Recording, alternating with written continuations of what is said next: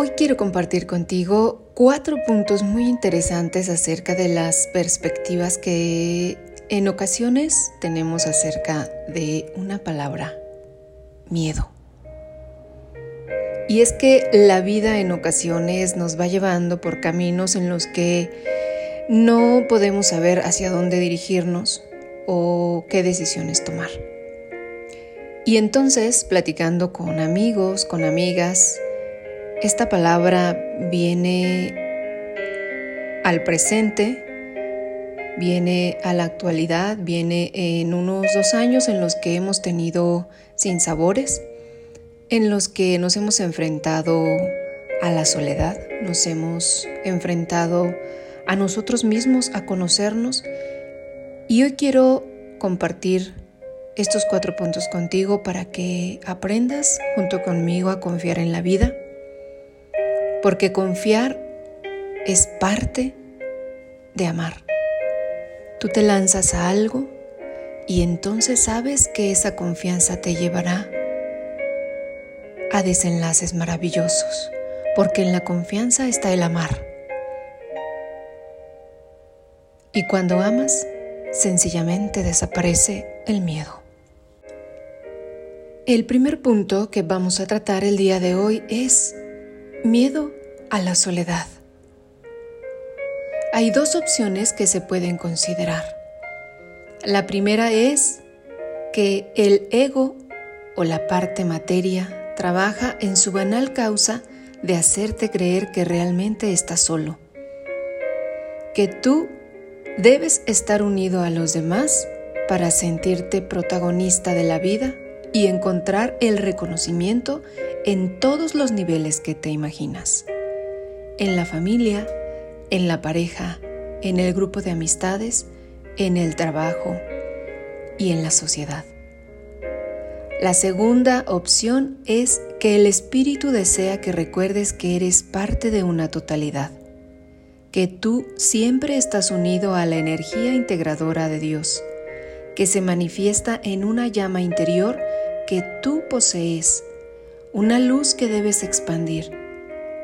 Cuando le das fuerza a esa luz interior, comienzas a mirar con los ojos de tu corazón y empiezas a ser consciente de que siempre tienes compañía. Es la compañía con tu ser interior, con tu Creador Supremo. Llegarás a comprender que la soledad es una maravillosa oportunidad de la vida para compartir contigo mismo. Y justamente en este momento empezarán a aparecer en tu vida aquellas personas que vibrarán con tu misma sintonía e intensidad. El punto número dos es tener miedo a la escasez. Superar el miedo a estar escaso, sin dinero u oportunidades para ser cada vez más abundante requiere de un trabajo contigo mismo. Debes darte la oportunidad para considerar que tus emociones sientan ese deseo de merecer lo mejor para tu vida. El sentimiento de víctima es una señal de que el fantasma del miedo está invadiéndote. Hay una palabra de siete letras que cuando la repites empieza a dar claridad al estado de abundancia que hoy tienes. Esta palabra es gracias. Cuando agradeces por todo cuanto tienes en este momento, y por lo que llegará a ti, comienzas a ser perceptible de todas las cosas que Dios te ofrece cada día. Gracias Dios por abrir los ojos este día de hoy, por poder respirar un día más. Gracias por la cama donde duermo, por las situaciones que parecen adversas, pero me dejan sabiduría. Gracias Dios por la sonrisa que me regaló esa persona que no conozco. Gracias por tener trabajo, por la comida caliente, por la taza de té. Agradece y en poco tiempo todos tus deseos comenzarán a materializarse. El siguiente tema es miedo a la enfermedad. Sabemos que la enfermedad es un desequilibrio de tu estado de conciencia. Cuando empiezas a sentirte débil, está claro que perdiste tu fortaleza interior. Enfermedad es una palabra compuesta del latín infirmus, que significa sin firmeza. Si comienzas a erradicar las autoculpas, estarás dejando las cárceles del saboteo mental y te liberarás de estas ataduras. El filósofo Platón dijo alguna vez, mente sana en cuerpo sano. Piensa positivo respecto a ti mismo. La enfermedad se contagia perjudicando a otro ser, como se puede contagiar la salud.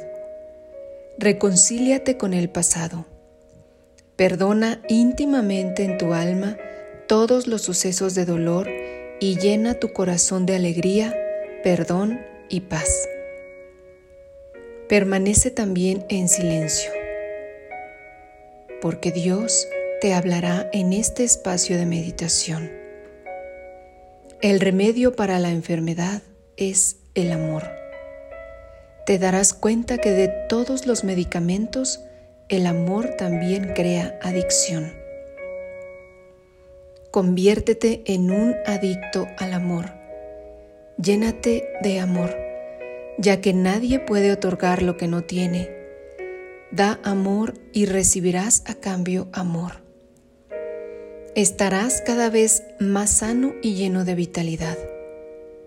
El mundo te necesita saludable. Para poder cumplir tu ser gestor de cambios en este planeta. Es preciso curar tu alma. Si hay algo de lo que podemos estar seguros es que cuando Dios lo disponga, partiremos de esta vida, no antes ni después. Cuando el médico nos da la primera palmada para que comencemos a respirar, se activa esa cuenta regresiva, ese tic-tac, que nos indica que vamos yendo hacia el día en que debemos parar. Es por eso que la vida es un constante pre-parar, es decir, una invitación a trascender en cada instante vivido, hasta que llegue el turno de parar. El último punto es miedo a la muerte. Cierra tus ojos un momento e imagina que hace una semana has muerto y estás en el cementerio visitando tu propia tumba. Miras tu lápida y lees tu nombre, tus fechas de nacimiento y de partida en este mundo.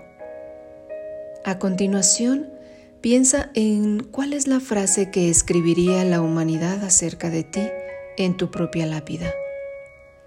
¿Qué dirían de ti? ¿Que fracasaste en muchas de las áreas de tu vida? ¿Que la gente agradece que hayas partido porque les hiciste la vida amarga? ¿O que sienten profundamente tu partida y que dejaste un vacío en la humanidad? que nunca nadie podrá llenar? ¿Qué diste? ¿Qué donaste? ¿A quién amaste? ¿A quién ayudaste? ¿De qué te privaste? Escribe en un papel qué es lo que deseas que quede grabado en la piedra cuando partas de este mundo. Trabaja día tras día para acercarte a este enunciado que declaras.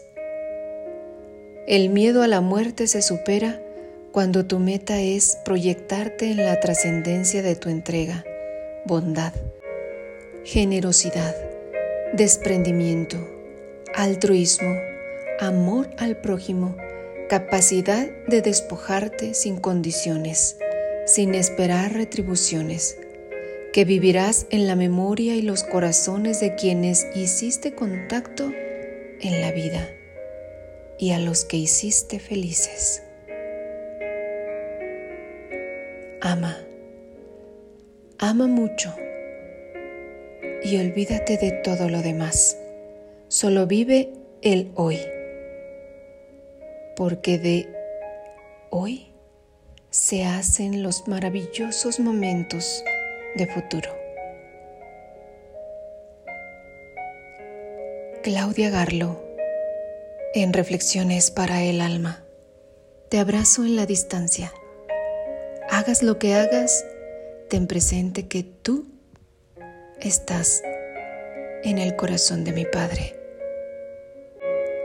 Y eres inmensamente amado.